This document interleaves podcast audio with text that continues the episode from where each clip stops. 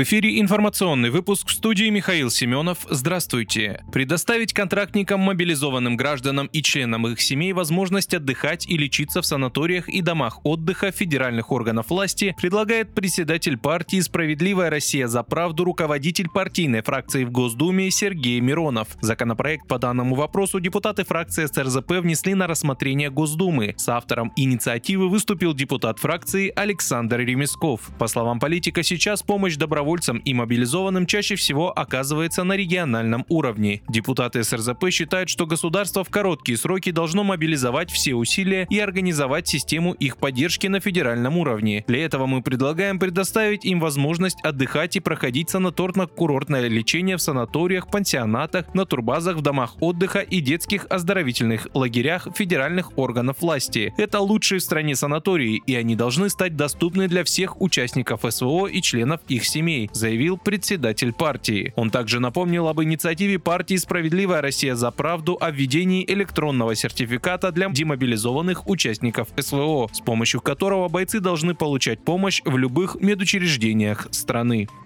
Задержаны двое российских военнослужащих-контрактников с Дальнего Востока, подозреваемых в массовом убийстве в Волновахе на юго-западе Донецкой Народной Республики. Предполагается, что именно они расстреляли в частном доме 9 человек, в том числе двух детей. В Следственном комитете сообщили, что мотивом для жестокой расправы послужил конфликт на бытовой почве. Уголовное дело расследуется по факту убийства двух и более лиц, в том числе малолетних.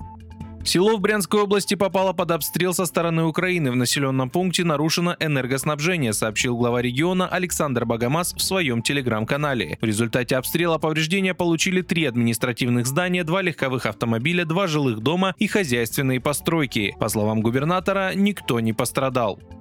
МТС выступает против сохранения безлимитной раздачи интернета с мобильных устройств и не согласен с требованием Федеральной антимонопольной службы об отмене соответствующей платы, сообщили в пресс-службе компании. В МТС пояснили, что текущие тарифы на мобильную связь экономически рассчитаны на индивидуальное потребление трафика со смартфонов и мобильных устройств, тогда как для ноутбуков и настольных компьютеров, потребляющих больше трафика, предусмотрена другая линейка тарифов. Жалобы на платную раздачу интернета начали поступать в ФАС в августе. Речь идет о функции функции раздачи интернета со смартфона на другие устройства. По оценкам аналитиков, примерно каждый пятый абонент в России раздает интернет с телефона. Начиная с этой весны все операторы четверки ввели плату за эту функцию на большинстве своих тарифов.